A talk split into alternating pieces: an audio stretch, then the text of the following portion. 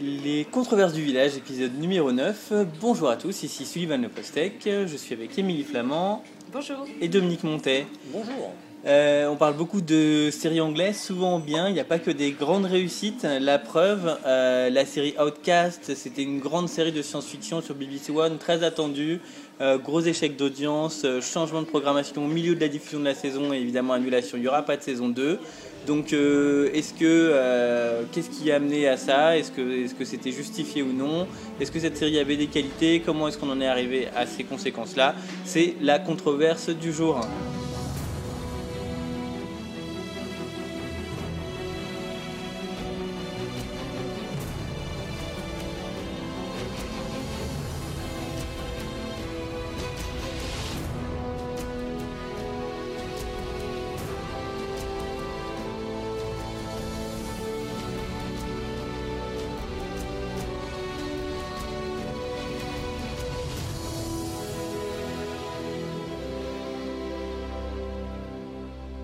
Outcast, déjà Émilie, est-ce que tu pourrais un peu expliquer à nos, à nos gentils auditeurs euh, Auditeur. Exactement, c'est comme ça qu'on dit pour les podcasts. Euh, est-ce que tu pourrais expliquer à nos gentils auditeurs un petit peu de quoi ça parle cette saga de cette série de science-fiction? Alors, l'idée du départ, c'est que la Terre est devenue invivable et que, bien, ce qui, qui est à peu près l'idée de départ, beaucoup de séries de science-fi, et que donc les, les humains sont obligés de s'enfuir sur une autre planète. En l'occurrence, ils colonisent une planète. Euh, pour d'abord commencer par une expérimentation et ils envoient au fur et à mesure des gens dessus. Et on arrive sur la série. Ça fait 10 ans si je ne me trompe pas que les colons ce- britanniques donc, euh, sont arrivés sur cette planète dans une sorte de, de petite cité qui se sont construites à partir autour du vaisseau et, euh, et n'ont plus de nouvelles de la Terre depuis le dernier vaisseau, donc euh, je crois que c'est 5, ans, 5 ou 10 ans plus tôt. Et là, un vaisseau arrive, un nouveau vaisseau arrive, et donc euh, ça commence comme ça, c'est qu'est-ce, qui, qu'est-ce qui va se passer, qu'est-ce qui a évolué sur la Terre, est-ce que, qui est-ce qui va être dans ce vaisseau, pourquoi est-ce qu'ils tirent tous la tronche sur cette planète? C'est- le, plus- le mystère irrésolu, le plus prenant de toute cette série. Parce qu'il faut bien admettre, ils tirent quand même tous la tronche sur cette planète. Mais bon. Donc voilà un peu l'idée de départ. Avec un gros casting prestigieux, euh, plein d'acteurs connus, enfin qu'on a vu dans. C'est une production kudos déjà, on aurait pu, on aurait pu préciser ça. Donc grosse boîte de prod anglaise, celle qui a fait Spooks et, et vraiment des kilomètres d'autres séries. Donc il y a cette actrice euh, dont moi je, enfin, qui a joué dans Spooks, la blonde. euh, Mm, mm, mm. Vous avez peut-être peut-être son nom même pas. Euh, si, Hermione C'est Hermione, quelque chose Hermione Norris. Voilà. Hermione Norris. Euh, il y a un- c'est un casting aussi international parce que dans le, dans le rôle du méchant, il y a Eric Mabius Voilà. euh, qui a joué dans à peu près toutes les séries américaines de l'histoire. Euh, et il y a Jamie Bumber bon, qui, est, euh, qui est un acteur anglais mais, euh, mais qui est connu pour, euh, pour ses, ses rôles dans les séries américaines et principalement Battlestar Galactica qui, euh, qui joue un guest dans le pilote. Donc, euh, donc voilà, gros casting, plutôt des bons acteurs d'ailleurs Ouais, ouais. euh, dans l'ensemble. Oui, à la base. À la base, c'est ça. Après, Non, non, ce qu'il faut juste dire, c'est que bon, ça va être très spoiler. hein, ce- Donc si vous n'avez pas vu la série, euh, écoutez pas le podcast parce qu'on va, on va vous spoiler quand même à mort. Ce qu'il faut juste dire, c'est qu'on nous a quand même vendu la série avec en star Jamie Bamber et qu'il se fait zigouiller à la fin du premier épisode. Ce qui est quand même un peu particulier pour celui qu'on a vendu comme la star de la série. Il faut l'admettre. Et si vous avez envie de regarder Outcast plus tard, euh, n'écoutez pas ce que j'ai à dire.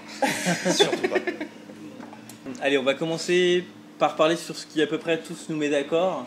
Euh, en gros, c'est une série qui a eu un très, très- un- enfin, quand même un très mauvais départ. Donc, en, en ça, en fait, en gros, la- la- alors il y a eu une, une diffusion assez étrange euh, qui, à mon avis, euh, trahit le fait qu'à BBC One n'avait pas super confiance. Euh, C'est-à-dire que, en fait, les- au départ, la programmation c'était un épisode le lundi soir à 21h et un deuxième épisode le mardi soir à 21h et rebelote la semaine d'après. Donc, en- donc un début en passant comme ça deux heures, deux jours consécutifs et re deux heures la semaine d'après pour essayer de, de faire passer vite le début de la série. Et en gros, la série a été condamnée dès son, ses deux premiers jours en fait, parce qu'elle n'a pas commencé avec des très hautes audiences et qu'en plus c'est le genre de série qui en perd et en plus elle est pas bonne donc elle en perd encore plus. Donc très très vite elle s'est retrouvée avec des audiences qui étaient plus possibles quoi. Donc ce qui nous met tous d'accord c'est que justement ce, euh, que le début de la série est pas bon quoi, que le premier épisode est Non, ils se sont, ils se sont, ils ont fait des erreurs énormes qui sont pour moi des erreurs un classiques de, enfin des erreurs qui sont dans tout genre de série et qui sont aussi une méconnaissance du genre. Oui, Parce que le fait. scénariste principal le, le dit clairement, il- c'est pas un adepte de science-fiction du tout. Lui, son idée de départ, c'était une histoire de pionnier en fait. C'était le concept un peu des pionniers, mais qu'il a transposé dans, un- dans une science-fiction approximative. Et le problème, c'est que bah, la science-fiction, ça a des codes. Ça a des codes qui permettent aux gens d'accrocher et de se repérer. Et, bah, quand on les respecte pas, c'est juste un énorme bordel. C'est pour ça que j'avais envie de parler de cette série, en fait, euh, même si du coup, voilà, elle restera pas dans l'histoire euh, de la télé britannique, mais, euh, mais parce que je trouve que, en fait, on, on retrouve. C'est une bonne étude de cas et on retrouve un problème, ce problème que tu viens de citer, qui est le problème qui a envoyé à l'abattoir toutes les tentatives, quasiment toutes les tentatives françaises de faire de la SF ou du fantastique, que de la SF, je ne sais pas qui on a vraiment essayé, mais c'est que souvent ça a été fait par des gens qui connaissent pas le genre, qui connaissent rien, et du coup, euh, et du coup ça donne, euh, pour donner un autre exemple américain, ça donne Heroes quoi. Euh, le mec il a jamais eu un comic de sa vie, il dit je vais faire une série sur les comics, et du coup il fait toutes les erreurs de débutant, et il réinvente le fil à couper de beurre, et il a l'impression d'être un génie si tu veux. Donc, euh, et ça devient vite, ça devient vite, euh, voilà. Toi Dominique, qu'est-ce qui qu'est-ce qui t'a le moins plu dans le, le début de la série? Oh punaise. Bah déjà, ce que disait Emily, euh, donc notre point d'entrée dans la série, c'est le personnage de Jamie Member. C'est celui qu'on on, essaye d'avoir une, pseudo-empathie pour lui et en même temps on essaie de le faire passer pour une sorte de psychopathe. Enfin, c'est assez paradoxe. C'est foiré. L'insertion du personnage est complètement foirée. C'est là que c'est- je- j'ai- il y, a y souvent eu cet argument comme quoi le personnage de Jamie Bumber est censé être notre point d'entrée Ouais. émotionnel dans la série. Et je suis pas d'accord avec cet argument puisque le personnage de Jamie Bumber dans le pilote c'est un espèce de psychopathe qui tire sur les gens Oui, et qui essaye de problème. tuer son fils. Donc C'est super mal amené parce qu'on est censé euh, Bah, se le prendre truc, parti pour le ce type-là. euh, on n'est pas censé prendre parti pour ce type-là. Simplement tous les autres personnages sont tellement nuls. Oui, c'est sûr. Non, que oui, du coup, celui où on arrive le plus à se faire une connexion émotionnelle, c'est celui qui essaye de tuer son propre enfant. C'est pour vous donner une idée. Mais non, mais le- en fait, le problème là-dedans, c'est qu'ils ont, ils ont appliqué au pilote le schéma qu'ils ont appliqué à tous les épisodes suivants, qui est de dire qu'ils prennent un personnage qui n'est pas un des personnages principaux au départ, comme pour, pour étirer son histoire et essayer de développer autour le reste de la mythologie. ça, ça, ça pourrait être intéressant, mais Oui, le problème. mais pas que- sur, une- sur un pilote de série de science-fiction. Alors pas sur un pilote de série en règle générale. Généralement, tu prends ton personnage central. Le problème. Le problème, et ça, je suis assez surpris parce que euh, c'est Ben Richards, c'est ça, le, le créateur. C'est un romancier à la base. Bah. Moi, j'ai tendance à me dire que les romanciers sont quand même très forts pour ce qui est de la caractérisation des personnages. Or là, c'est complètement foiré. Et c'est pas que le problème du pilote, c'est le problème de toute la série. Il y a un problème de caractérisation des personnages d'entrée de jeu. Et alors le souci, c'est qu'à partir de là, on ne peut pas s'attacher avec quelqu'un et on s'attache pas. En fait, c'est un attachement mécanique parce que c'est la première personne que tu vois et c'est la personne qui t'emmène euh, quelque part. C'est un peu le regard neuf. Donc le problème, c'est qu'après, c'est pas. Non, en effet, c'est pas un point d'entrée émotionnel parce que le mec, euh, donc c'est est un psychopathe, oui, oui, il est barge. Et en même temps, tu comprends pourquoi il l'est, mais tu le comprends tellement tard que t'as pas eu le temps vraiment d'être en empathie pour lui. En fait, quand tu es en empathie pour lui, il se fait zigouiller. Et c'est un échec, euh, c'est un échec patent. Le pilote est un échec patent du début à la fin. Problème de rythme, problème Oui, d'histoire, oui, oui, oui. problème de personnage. Et le souci, c'est que, à mon sens, ça ne s'améliore pas. Il y a toujours les mêmes problèmes par la suite. Le seul truc qui s'améliore, c'est le développement de l'univers. Voilà, ça c'est. Euh, De toute façon, c'est ça, hein, moi, que je relevais euh, par rapport aux deux, aux deux 15 que j'ai écrit dessus, c'est que quand on regarde les quatre premiers, euh, on est toujours dans le flou, on n'avance pas forcément, on commence à la fin du quatrième, le quatrième commence à décoller un peu, à nous faire comprendre des choses. Et c'est ça en fait, c'est que l'univers en lui-même, le fond, sa problématique, les, les- les- les différentes pistes qu'il lance sont intéressantes. C'est juste qu'elles sont gérées horriblement. Et puis c'est d'une lenteur infâme. Bah, Moi, la lenteur m'a pas choqué. La, lenteur m'a pas choqué. Franchement, euh, le premier oui, les deux premiers oui. Après, ça démarre un peu plus, je trouve. Faut Mais pas c'est manquer de sommeil hein, quand même. C'est aussi parce que euh, parce qu'au bout d'un moment, euh, tu finis par accrocher à un personnage qui a un peu plus de, enfin, plus de sens, qui, qui, qui va être un peu plus guide dans l'univers avec ce duo casse-fleur. Tu t'accroches un peu plus mon à eux. Ouais, Donc alors euh, derrière, ça te permet de suivre et de- de- de- d'avoir une évolution. dedans. faut vraiment qu'on en parle de casser fleurs. Alors moi c'est marrant parce que c'est un truc, je suis d'accord avec Émilie, sauf que je suis aussi d'accord avec Dominique. C'est-à-dire que je suis d'accord avec Émilie quand elle dit que finalement on arrive un peu à s'attacher à ces personnages-là, surtout à Fleur pour ma part. Et que d'un autre côté je suis d'accord avec Dominique quand il dit que la caractérisation des personnages est nulle du début jusqu'à la fin de la série. Simplement pour moi, la seule chose qui fait qu'elle usure on arrive à s'attacher à ces personnages-là, c'est purement le quotient de sympathie des acteurs. Oui. C'est-à-dire Oui. que c'est pas un truc décrit du tout. Ah non, non. Mais simplement, comme les acteurs, et notamment la nana, elle a une super bonne bouille, elle est sympa, elle dégage quelque chose de là. Ouais. Tu, euh, C'est le quotient de sympathie et le temps à l'écran, tout simplement.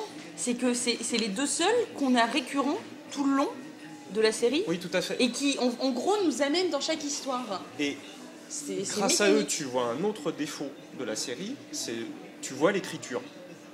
C'est-à-dire que c'est pas que ça se fait naturellement que tu tombes en empathie avec Ouais, eux, ouais, comme tu Oui, peux le faire dans d'autres séries Non, où tu as des personnages secondaires qui d'un seul coup prennent énormément d'ampleur pour toi parce qu'émotionnellement tu le ressens. Là, c'est juste, ah bah oui, donc le scénariste les met de plus en plus souvent, donc je vais plus m'habituer à eux, donc ça va être mes personnages du préférés. mécanique sur ce Alors sur le plan des personnages, moi je, alors, je les ai donc du coup, enfin je les ai tous pas aimés à part Fleur et Cass que, euh, que par habitude et par usure. Voilà, par usure.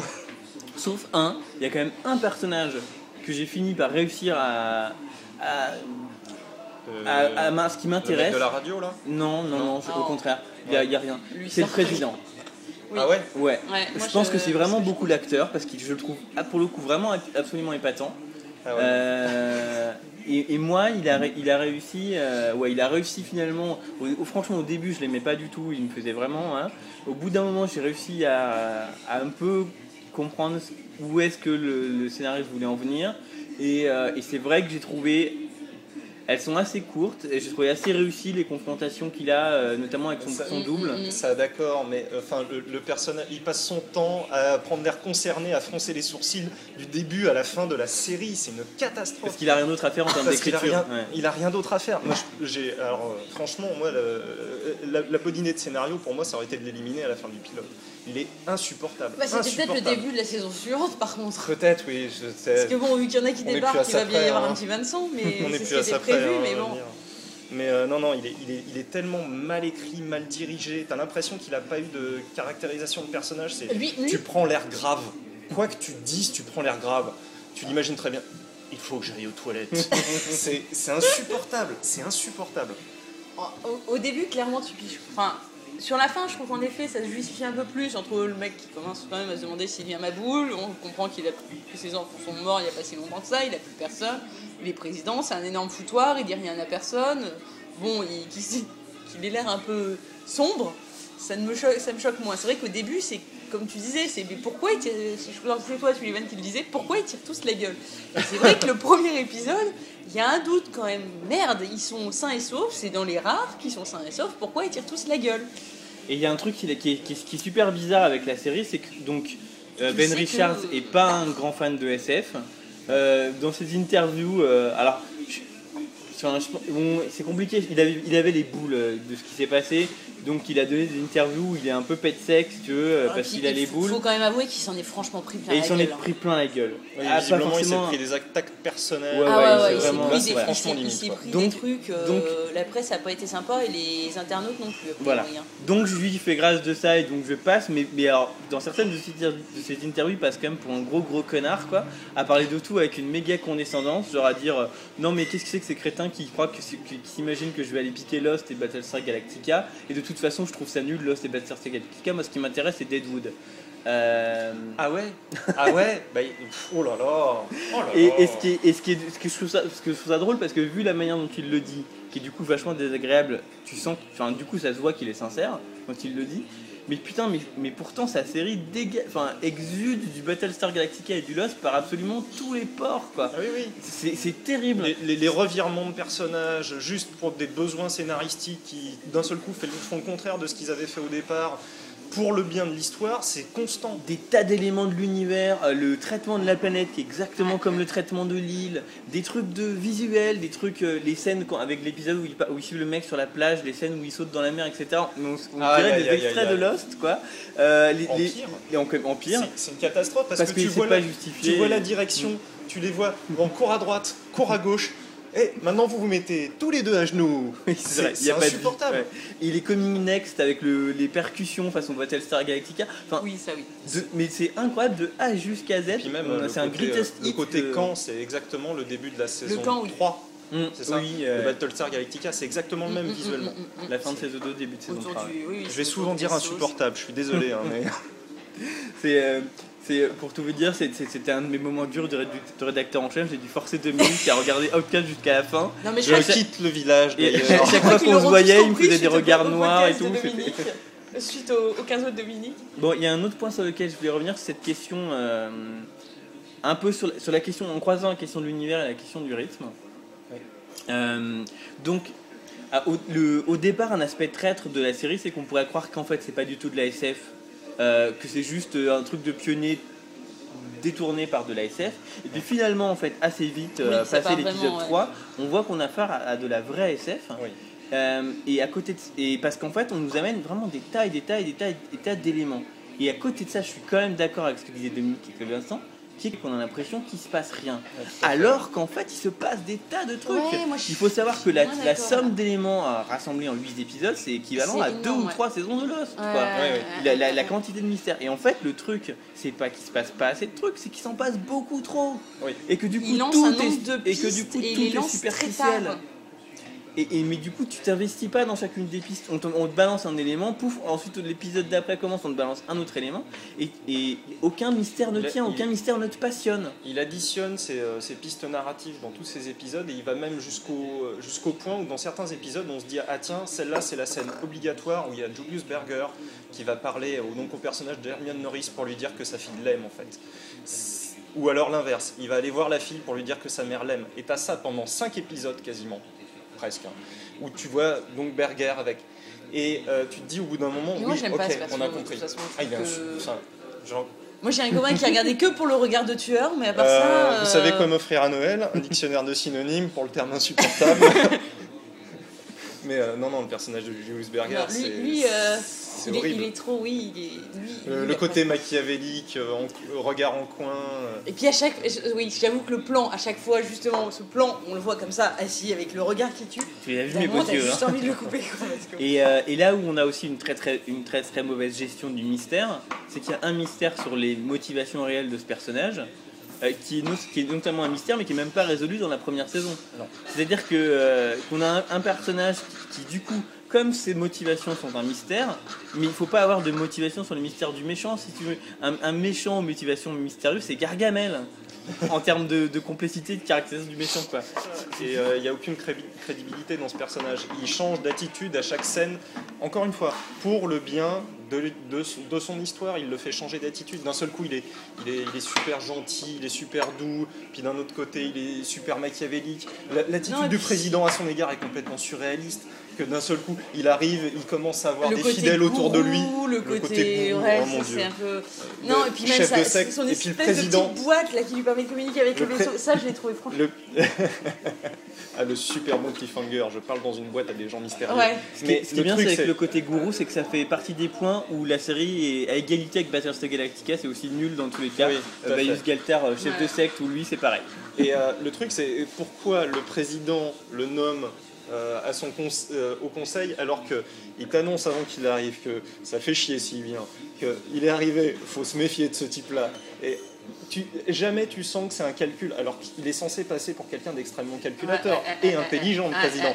Là, il est calculateur et con. C'est oh bah tiens, je vais le mettre au conseil, comme ça, ça risque pas de me péter à la gueule. Ben non, bien sûr que non, et c'est exactement ce qui se passe. Mais après, je vais encore être un peu. euh, Mais je suis d'accord avec ce que tu dis. Sur le globalement, je suis d'accord. Ce Sur podcast nombre- est terminé. Émilie est d'accord avec ce que je veux dire. Ce qui n'est pas toujours le cas.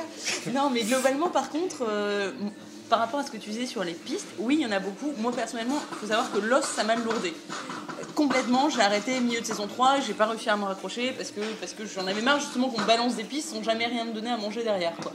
Et l'avantage, c'est que là, ça s'est passé sur 8 épisodes. Que si on coupe euh, en gros ceux qui n'ont pas de pistes, justement, c'est limite sur les 5 derniers, euh, sur 5 épisodes que tu as une pléiade de pistes. Et du coup, ça m'a appâté. Pour moi, le problème de cette série, c'est qu'il y a plein d'axes qui sont intéressants, qui sont pur SF, qui auraient pu être développés correctement si on avait su les développer correctement. Et en fait, faut juste, tu prends tout, tu enlèves plein de choses qui sont pourries, et mais les pistes le font, vraiment, tu le gardes et tu Oui, mais peux en faire un truc c'est une bien. série de pistes, c'est une série de prémices, c'est un gros Mais épilogue. un prémisse, oui, mais après, ça dépend que Comment- t'en fais. comment mais tu tu veux peux les développer derrière tes mais tu peux les développer. hein. Mais dans ce cas-là, tu en prends un, tu le développes vraiment dans la première saison, ou t'en prends deux ou trois, t'en prends pas oui. 15 quoi. Mais après, enfin, derrière, tu as des choses qui peuvent se recouper, tu as des choses qui peuvent. Le coup du vaisseau, par exemple, tu peux avoir des choses qui vont Le- être en rapport avec le vaisseau. le- Derrière, tu en élimines une partie avec le vaisseau qui arrive, tu, tu dégages des choses. Les guerres de pouvoir. T'as euh, donc une Les- entité les- qui est présente Ouais, sur t'as l'île. les Aces. Sur, euh, sur l'île. Sur le. Sur la planète. Bon lapsus. Euh, t'as les, les- Aces. Ouais. Euh, t'as les origines des personnages. Tu as euh, les gens mystérieux. Tu, Les- as gens les- tellement le fait qu'il y a une vie euh, humaine, humanoïde sur la. auquel parle Julius dans sa boîte Ah, le magique. vaisseau Ah, bah oui, bah Le ça, fait qu'il y a c'est- eu une vie hum- humanoïde sur la planète, qu'est-ce qui est devenu, qu'est-ce que sont devenus mais ça, ça va lié aux les autres. Euh, le fait, euh, le, le premier mec qui a atterri sur la planète, qu'est-ce qu'il a fait pendant les années, qu'est-ce qu'il est devenu, Oui. qu'est-ce qui lui est arrivé. Euh, Rien n'est répondu. Euh, L'idée du, de, Bah oui, de réinsérer répondu, le ça, premier, le- le- l'idée de réinsérer le mec, le premier, euh, c'est intéressant. Mais au final, ça a donné quoi? Ça a donné l'occasion de faire se baigner deux personnages. et là encore, on est en plein channeling de Lost, c'est juste Rousseau 2.0 le mec. quoi. Exactement. C'est terrible, absolument tous les éléments apparents, on peut les replacer soit dans Lost, soit dans le Bat- Battlestar Mais, Galactica. Il a Mais pas une ce que je super comprends carte. pas dans cette histoire, moi, c'est que Kudos, Kudos n'est pas, ne soit pas intervenu avant. C'est quand même pas des débutants. Et tu me fournis ma super, ma super euh, transition sur l'autre point que je voulais Voilà, aborder. ça, ça, vous voyez, dialogues, ça c'est non. du Euh, lien non, entre rédacteur et rédacteur en chef, vous voyez. C'est la production de la série en fait. Oui. Parce que d'une manière générale, je trouve qu'il y a un énorme problème de production sur cette série. Euh, et que justement, j'étais très surpris de la part de Kudos parce que c'est quand même vraiment des pas pros des petits quoi. joueurs, quoi. Euh, et là, il y a juste une somme de conneries de production euh, qui est donc ils ont enfin genre Mais ne personne a- serait-ce que le pilote, le pilote, tu le fais lire à n'importe qui. Normalement, tu le fais lire à des lecteurs qui sont extérieurs au projet. Mais je veux bien que le mec qui soit à fond dedans, il le piste pas. Mais tu fais lire ce pilote à n'importe qui d'extérieur, il va te dire qu'il y a un souci. Au niveau, au niveau du développement et au niveau de la réussite du pilote, tu as l'impression de voir une, une série française moyenne. Oui, puis d'une société de qui maîtrise production pas qui, du dé- tout. qui démarre, qui n'a pas Qui- l'expérience, Qui ne sait pas euh, se dire. qui a bon, jamais fait de série avant. qui n'a pas de recul. T'as l'impression que c'est une première œuvre. Et après, il y a aussi énormément de, Ben problèmes Richard, de- c'est pas non plus un, Bah, un débutant. non, quoi. c'est Alors, après, le mec, il a écrit des, des- des épisodes de Spooks, etc. qui sont pas les meilleurs. Non, mais qui sont, pas. qui sont valables en structure. Après, est-ce qu'il a, qu'il essayé de faire du Valable en, Spooks sur Attends, ça va- valable en structure. Les premiers épisodes de Ben Richards sur toutes les, euh, les- il, il faisait les ouvertures euh, des, des saisons euh, Adam Carter en fait. Ben Richards. Bon, ça, mais avec Et Adam Carter en même temps. Ouais, non, mais c'était toujours des doubles épisodes où tu passais ton temps à froncer les sourcils en te disant mais euh, ça raconte quoi, ça va où, c'est quoi cette piste, c'est quoi ce truc. Personnellement, les épisodes de Ben Richards, j'ai toujours eu beaucoup de mal à les comprendre et à y trouver de l'intérêt. Et je suis, enfin, dans, dans Outcast, c'est la même chose. C'est pas du tout limpide. Son, écriture est, euh, est vraiment particulière. C'est euh, pas complexe, c'est compliqué. Que c'est une, une écriture particulière sur un truc comme Spooks, ça me choque pas. Parce que Spooks, à la rigueur, tu t'en fous, t'as pas besoin que ce soit simple. Tu- tu- le contexte global de ta série, tu le connais, tu le comprends. Ouais, et puis tu connais tes personnages. Voilà, des terroristes, des terroristes, les, les agents secrets, hop, ça fait ça se fight, et puis voilà. Bon, sur un truc de science-fi, quand tu connais pas les personnages, quand tu connais pas le contexte, etc., si t'as une structure complexe, tu la mets pas tout de suite. Tu peux pas. Après, pour euh, continuer sur l'idée de la production, je trouve qu'il y a aussi plein de problèmes de production pratique, c'est-à-dire du tournage. Euh, en gros, c'est c'est pour ça aussi que la série a été, a été annulée, c'est que c'était un, c'était un très très gros budget. Euh, on est vraiment dans la limite maximale de ce que la BBC peut produire toute seule sans passer par une coproduction. C'est tourné en Afrique du Sud. Ouais. Ouais. Et le truc à l'écran fait cheap à mort de chez mort quoi. Et c'est pas une question d'argent, je suis absolument certain parce que euh, Battlestar Galactica c'est un truc de Sci-Fi Channel, ils ont juste 3 francs 3 enfin ils ont pas de budget non plus. Non. Je suis sûr que euh, Battlestar Galactica a pas plus d'argent en budget euh, et je demande même à ce que enfin je suis même pas complètement convaincu qu'il en ait pas moins à la puis, base. puis quand tu regardes, de toute façon, t'as pas 70 milliards de décors, quoi. Donc, euh, La série fait cheapissime. t'as- t'as l'intérieur, t'as l'intérieur du vaisseau, t'as quelques pièces là pour le pouvoir, on Hmm. va dire. le- T'as ça, t'as quatre baraquements, euh, T'as deux intérieurs de 25 baraques. Oui, et t'as 10 000 personnes, tu les vois jamais, quoi. T'as vraiment aucun tu, sens tu vois le dans large ce- avec ouais. la Exactement. ville et tu ne, tu ne constates rien. Si tu les vois un- de temps en temps, tu les vois et justement eux ils sont tous sourires. Quand t'as les nouveaux qui arrivent, c'est limite s'ils ont pas des colliers de fleurs à leur donner. Ils sont tous sourire, c'est peace and love, on vient de se shooter à la ouais, a- bonjour. C'est qui le, mec qui fronce les sourcils C'est le président, il est jamais content. lui. parce que pour le coup, on se demande comment il arrive à se faire élire en se sur la gueule. Parce que, parce que pour le coup, Battlestar Galactica arrivait très bien à faire, à donner l'impression qu'il y avait une vie dans cette flotte, Ouais. en montrant dans un épisode par-ci par-là tel fonctionnement de ci ou tel fonctionnement de ça. Ouais. Là, la série n'y arrive jamais. Euh, Il y a ce truc, mais qui m'a m'est rendu fou pendant toute la série, qui est euh, ces puissantes de scènes de nuit dans, la, dans, la, la- enfin, dans la nature, dans la jungle, euh, qui sont des scènes tournées tout en plein jour dans le désert. Il doit faire 50 à Avec l'ombre. Euh, les chasseurs, les, les acteurs euh, suent sous le soleil et en fait donc il y a un vieux filtre noir et on me dit c'est la nuit. Du coup ils tournent des putains de scènes au coin du feu où il faut surtout pas que la caméra filme le feu. Et s'il y a un plan large, c'est un feu éteint qui fume un peu. Genre ça a vachement d'intérêt en pleine nuit d'être assis autour d'un feu éteint.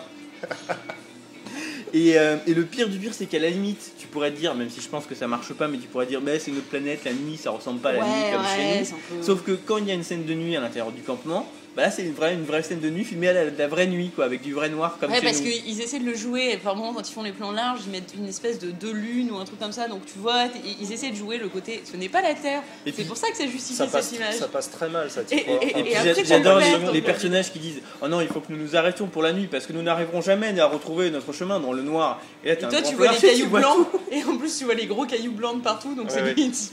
Tu vois bien, quoi, Bah où ouais, est-ce que ça tu va, peux quand marcher. Y a pas de souci. Et euh, pareil, enfin, de, dans l'écriture de production, il y a ce.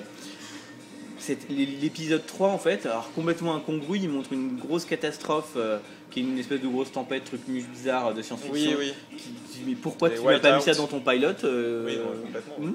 Et, euh, et, et, en l'occurrence, les effets qui montrent le, à l'intérieur de la tempête sont plutôt réussis. Mais sauf que là où le script n'est pas géré, c'est qu'il essaie de nous montrer la transition entre le beau temps et la tempête. Ça, ça marche pas. Ouais. Euh, Parce que, enfin, juste, il y, a, il y a une réalité concrète qui est que c'est filmé euh, en plein jour sous un grand soleil et que tu peux pas faire semblant que, la- que les nuages arrivent petit à petit. Enfin, ça, il, enfin, il faut faire un cut, quoi. Et, euh, enfin, donc c'est vraiment rempli de ce genre de, enfin, voilà, de, de- de problèmes de production qui, enfin, normalement, une production sérieuse, elle se met autour des scripts euh, et elle travaille sérieusement et elle est et elle efface tout ça quoi. Je trouvais ça vraiment incroyable et ça fait vraiment sortir du truc et que déjà qu'on a Ouais. vachement du mal à y rentrer. Oui, mais c'est, enfin, c'est- pour moi, c'est- ça a été impossible d'y rentrer du début à la fin. Enfin, Moi, Même par les visu- personnages visuellement, au bout d'un moment, je m'y fais. Je vais pas dire que je raffole visuellement, mais visuellement, au bout d'un moment, bon, c'est bon, tu l'as- en effet, c'est. Tu vois les images de nuit, tu, tu- au début tu te dis mais c'est quoi ce bordel? Après bon c'est tout, t'as compris que c'était la fausse nuit, bon ça c'est tout. Au moins, enfin moi ça m'a pas empêché de rester dans l'histoire. c'était les 4400 qui faisaient ça.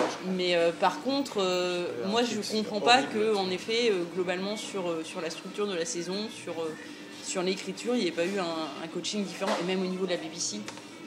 C'est un peu ce que je disais par rapport à Xanadu, où je comprenais pas déjà qu'Arte euh, soit passé euh, et laisser passer le truc tel que. t'as l'impression qu'ils ont produit pareil, le truc trop vite, en fait. Et, et qu'ils l'ont produit dans leur coin, c'est-à-dire que personne n'a jamais, jamais été regarder ce qu'ils faisaient. Alors est-ce qu'ils faisaient l'Afrique du pas Sud Mais euh, j'ai oui. l'impression que la BBC euh, a- a même pas tant que ça suivi le truc et que Kudos, ils, je sais pas, ils ont mis un stagiaire dessus quoi. Peut-être un excès de confiance de BBC envers Kudo Oui. justement. Ça dit pour le coup, d'après les interviews de Ben Richards, il explique qu'en fait, euh, donc il avait Oui, écrit le script du pilote. Là, ils lui ont dit c'est bon, on commande les 8 épisodes et il fallait, euh, en fait, il, il y avait un an avant le, euh, le tournage. Ouais. Donc en un an, il devait écrire 7 épisodes plus faire toute la prépa, décider qu'on allait tourner en Afrique, faire le casting, tiens. Donc c'est chaud comme il, a- il même. a- il avait écrit le pilote et ils ont dit on fait une série de 8 épisodes. Ouais, sur ce Oh, pilote-là, c'était que- euh, le mois des stagiaires là-bas.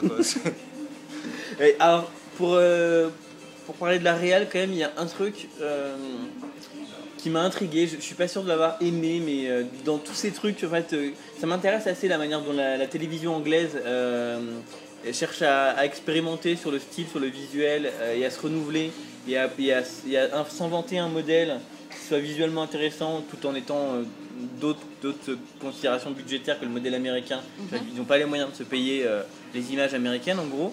Et là, par exemple, dans, dans Outcast, il y a ce truc de- d'enlever les filtres euh, qui empêchent le lens flare, les, euh, je sais pas comment on appelle ça en français, les, quand il y a de la lumière, les, oui, les oui, distractions oui, oui. le- sur, les, sur les lentilles de- des caméras. Donc ils enlèvent les filtres qui, qui empêchent en gros ce- ces lens d'arriver. ouais. Et du coup, là, il y en a, il y en a il y en a vachement quoi. Est-ce que c'est aussi pour justement contrebalancer leur euh, pseudo nuit Parce qu'en même temps, si. C'est surtout, Enfin- dans les, c'est surtout dans les scènes de studio, euh, en l'occurrence c'est le Ouais. décor euh, dans les Ouais, couloirs, dans, les, dans les, les bureaux. le- Bah, Il y a une volonté maintenant de la télévision euh, britannique de, de- de proposer un de spectacle donner un visuel. style Ouais. à- aux séries. Avant, c'était du théâtre filmé, mais clairement. quoi. Quand on regarde les anciens euh, euh, chapeau melon et bottes de cuir, euh, c'est euh, c'est du multicaméra, c'est vraiment du théâtre filmé. Ça vient de la tradition théâtrale anglaise, en fait. La télé, c'est une extension du théâtre. Et là, ça commence à devenir autre chose. Il n'y a pas vraiment de tradition cinématographique très forte en Angleterre, même si elle a donné naissance à de grands réalisateurs, et encore aujourd'hui. Mais c'est pas une tradition de cinéma, c'est une tradition de théâtre, tradition littéraire puis une tradition télévisuelle par extension du théâtre. Et là, vraiment, on a, je pense que c'est par un souci, euh, eux au moins ils ont compris ça, euh, d'exportation, euh, qui, disent, on va, qui se disent on va enrichir l'aspect visuel. On voit une série comme Spooks, une série comme, comme Spooks, ça viendrait des États-Unis, ça choquerait pas. Comment dire, les arnaqueurs VIP Hustle, c'est niveau production, c'est très bien fait. Encore tout ça, c'est des productions de kudos. Et même les Sherlock récents. les Sherlock, c'est euh, c'est magnifique. Les, visuellement. Sher- les Sherlock, c'est c'est même mieux réalisé qu'une série américaine. C'est incroyable Oui, visuellement. quoi. Les épisodes de Paul McGuigan sont. C'est un festival visuel avec une, chaque plan est réfléchi et. Doctor Who maintenant, euh, Oui. Depuis euh, comparé à ce qui se, faisait avant, c'est euh, c'est du niveau euh, visuel, euh, visuel américain, mais avec du fond. euh. Non pas qu'il n'y ait pas de fond dans les séries américaines, mais, mais des fois ils mettent plus la forme que le fond. En tout cas, voilà, c'était euh, cet effet-là qui cherche, qui cherche aussi à donner le côté extraterrestre de l'endroit, en fait, Ouais. à donner l'idée que la lumière se, N'est pas la même. réagit pas. Je, je sais pas, enfin, des fois je trouvais ça un peu distrayant parce que du coup il y en a un peu tout le temps, notamment dans le pilote, donc la moitié du temps on voit pas la gueule des acteurs parce qu'ils ont un gros putain de lens flare sur la tronche. Et tu vois, tu te moques de moi au niveau des flous dans Misfits, mais tu vois que si on n'aime pas trop trop un effet, Ouais, euh, ça peut détourner un peu. Ouais, donc c'est un peu le cas, ça m'a un peu. euh, Ouais. Mais en même temps, je, me- je trouve ça intéressant qu'ils euh, qu'ils fassent ces expérimentations là. Voilà, ouais. Quelque chose à ajouter sur Outcast? Euh, bah, les dialogues qui sont d'une nullité euh, abyssale. Euh, J'en ai noté un quand même euh, dans le dernier Il épisode. a bien hein. préparé ça, le Dom. Non, non, bah, non, non, c'est juste que je voulais pas les oublier. Euh, Il y a une, euh, donc il y a une épidémie dans le dernier épisode, Ouais, ouais. euh, donc qui s'appelle je sais plus comment. C'est 24. Voilà, le C24. Et puis euh, bon, alors il y a déjà une magnifique ligne de dialogue avec le, le médecin qui dit bon bah euh, c'est pas tout à fait le C24, on l'a appelé le Non. C25. C'était la- C'est ouais, pas tout à fait 23, c'est c'est 23, on l'a 24. appelé C24. Et le plus génial, c'est que la ligne de dialogue avant, c'est euh, Est-ce que vous savez ce que c'est que ce virus? Non, on sait pas du tout. Mais euh, c'est pas tout à fait le C23, on l'a appelé le C24. C'est formidable. C'est pas tout. C'est comme si ouais, c'est pas si c'est pas tout à fait la grippe, c'est la grips. Mais on sait pas si c'est la grippe, c'est peut-être la variole. On appelle ça la grippe pour l'instant. Vous savez, on est un peu Les nuls. symptômes sont pas loin, mais bon. Et donc il y a une petite fille qui, euh, qui est malade. Euh, et il y a le président qui, va, qui arrive dans l'hôpital, donc avec les, les sourcils froncés et l'air concerné. Et euh, il y a le médecin qui, euh, qui vient vers lui et qui vient vers lui et il dit euh, au médecin euh, comment s'appelle cette petite fille? Et là elle lui dit Esperanza et il lui répond il faut vraiment qu'on la sauve celle-là. donc je sais pas si vous êtes familier du concept du sous-texte, mais quand ça atteint ce niveau, c'est quand même formidable. C'est pourquoi c'est à mourir de rire. Et, der- derrière, dans ce- toujours cet épisode qui, euh, paradoxalement, est le meilleur, le huitième, Je paradoxalement, pas trouvé non plus. hein. Non, Ah ouais pas, Non, non, j'ai trouvé je- assez mauvais en fait. Ouais, non, bah, pas trop. c'est c'est celui où il y a quelques pistes qui sont closes. Ah ben il faut bien quand même. Mais non, je dirais pas. Pour moi, c'est pas. Bref, il y en a. Il y a donc Stella qui, qui arrive. Donc Stella, c'est le personnage qui est joué par Hermione Norris, donc qui a euh, pas les sourcils froncés, mais qui a toujours l'air concerné aussi. Et euh, Qui va avoir une belle ride d'expression sous peu, on va dire. Parmi les malades, il y a un personnage avec qui elle couche dans le premier épisode, qui change de statut entre le premier et le deuxième. C'est-à-dire qu'avant, c'est juste un branleur qui, qui tient une station de radio, et derrière, on apprend que c'est un scientifique brillant. Donc, je sais pas trop. Ou alors, ils ont casté le même pour deux rôles C'est différents. un j'ai pas scientifique trop brillant qui, Qui, rejette, radio. euh, qui rejette complètement ce Son côté, génie son génie et qui veut. Voilà, c'est un qui veut être une rockstar. Voilà, qui veut être une rockstar. Voilà, c'est un rebelle qui a des vinyles et tout. C'est super. Ouais, il a C'est- un petit spectacle. Et euh, donc il tombe malade et il y a Stella qui arrive à, à l'hôpital et on lui dit euh, il y a un patient qui est mort. Elle dit Euh, c'est pas lui, j'espère. Parce que globalement, les autres, on s'en tape, quoi. C'est ça qui est formidable. Bah, il- et on lui dit non, non, c'est quelqu'un d'autre, et d'un seul coup, elle a l'air relativement soulagée, ce que je trouve quand même en dramatique. plus, il vit plus avec sa fille. Si je me trompe pas, il y a un moment, il est quand même vachement proche de sa fille à cette là, tu vois, ils auraient pu faire un truc glauque, un peu intéressant, où tu te dis, il couche avec la mère, il couche avec la fille, c'est un peu bizarre. Tu, tu vois, tu pourrais avoir un intérêt particulier pour euh, les relations des personnages, mais non. Mais euh, voilà. C'est et le per- alors, moi le personnage de Fleur, même si on essaye de le rendre euh, attachant, de le rendre euh, euh, sympathique et tout ça, c'est t'as- vraiment l'impression qu'elle a été insérée là pour un- pour avoir une dose de, de naïveté, De positivité de dans cette. et du coup, elle est tellement exagérément positive que- qu'elle en devient, encore une fois, donc euh, drinking, drinking game, à chaque fois que vous entendez insupportable, vous buvez. Elle est insupportable. Tu le dis au début, parce Ah, que là, ils vont devoir se refaire le podcast. Exactement, il faut l'écouter deux fois de toute façon. Globalement, il y, a, euh, il y a scénaristiquement aussi, il y a plein de. C'est-à-dire qu'au-delà des, grosses faiblesses macroscopiques, moi ce qui m'a frappé, c'est les, euh, grosses bêtises scénaristiques qu'il peut y avoir. Quoi. Euh, dans l'épisode 4, il y a quelqu'un qui. il fout, quelqu'un en tôle pour dire non, c'est plus prudent, on va le mettre en prison. Le mec s'échappe de prison en défonçant la porte. Quoi. Tu dis ah putain, ça valait le coup de le mettre en tôle.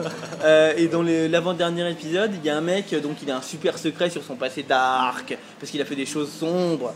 Et, euh, et donc on lui envoie une lettre, et du coup il court chez lui voir vérifier que les preuves sont toujours dans son placard. Euh, et donc et donc c'est bon. Et donc là, bon, euh, dans des circonstances complètement débiles, il couche avec une nana, et la, nana qu'il qu'il connaît pas comme ça, en 5 minutes, elle trouve les, preuves et elle ouvre tous les serrures. Enfin, c'était tellement bien planqué que la première personne venue le trouve en 22 secondes, quoi. Tu dis mais, mais hum, quoi. Ils ont vu la première saison d'Engrenage. C'est à peu près le niveau. Bon, euh, en gros, est-ce que, euh, est-ce que malgré tout ça, est-ce que, euh, est-ce qu'Outcast va laisser une forme de trace à, la télé anglaise et à la BBC Moi, je trouve que ça sera une étude de cas. Voilà, ils ont, ils ont pas, pas de choix. Il faut qu'ils fassent un post-mortem dessus. Il faut qu'ils apprennent, qu'ils en tirent des leçons et après avoir, c'est c'est toujours le risque quand tu as un truc de science-fi ou quelque chose comme ça qui se plante. Euh, Qu'est-ce que ça va provoquer comme réaction C'est toujours le risque. Moi, ce que j'ai peur, c'est que ça fasse école en fait. Que euh, d'un seul coup, euh, la BBC se dise soit euh, on met plus autant d'argent sur une série parce que c'est trop un risque, ou alors on fait plus jamais de, de projets de science- science-fiction de cette ampleur. Moi, j'ai peur que ça ait des, des répercussions assez mauvaises, ou alors au contraire que la BBC se dise jamais plus on laisse une série se développer sans qu'on soit à 100% dessus, qu'on remette tout en cause. Alors après, euh, oui, je pense que ça va être un modèle. Par contre, c'est c'est clairement un modèle négatif. quoi. C'est les, les choses à éviter. J'espère que derrière, la BBC va pas, euh, va, va pas mettre les, euh, les freins à fond euh, Ouais. dans cette production. Bah, Sachant qu'il y avait, il y avait déjà, on notait déjà depuis un an ou deux un vrai reflux des commandes de, de séries de genre Grosse- fantasy, grosse science-fiction. Il y, avait, donc, euh, euh, il y avait beaucoup moins de commandes dans ce genre-là. Et, euh, et les gens en Angleterre, on en avait parlé en janvier au FIPA à, ce producteur dont j'ai perdu le nom. euh, mais qui nous expliquait que justement tout le monde, les gens qui aimaient le genre, ils attendaient un petit peu le de résultat ouais. Et là, du coup, un peu douche froide. Donc, euh, euh, donc est-ce que euh, la BBC va un peu abandonner le genre pour l'instant? Il y a encore un ou deux projets qui doivent arriver sur BBC 3. Et cela dit, en fait, il y a le fait que, que Sky One, qui est un réseau satellitaire britannique, s'est lancé plus, assez agressivement dans la fiction euh, depuis un an, un an à peu près là. Et eux aussi commandent des projets euh, de, de fantasy, euh, de fantastique. Donc malgré tout, euh, voilà notre, notre source britannique euh, pour les amateurs de genre ne va pas se tarir totalement a priori. Heureusement. Bon, et ben euh, voilà pour, euh, pour Outcast. On est un petit peu euh, taillé un bon petit costard là. Euh, Pas du tout. Nous avons été très tentes. Je croyais que, que Dominique allait venir avec carrément de quoi la disséquer. Donc euh, non, c'est pas. ce n'était qu'amour. Euh, on se retrouve euh, très prochainement pour un nouveau podcast, vraisemblablement enregistré sur le site de la prochaine Comic Con, euh, le festival des cultures de l'imaginaire, justement de la science-fiction, du fantastique, tout ça. Euh, dans à peine un mois, du, du 30 juin au 3 juillet, on se retrouve donc là-bas bientôt. Bonjour chez vous.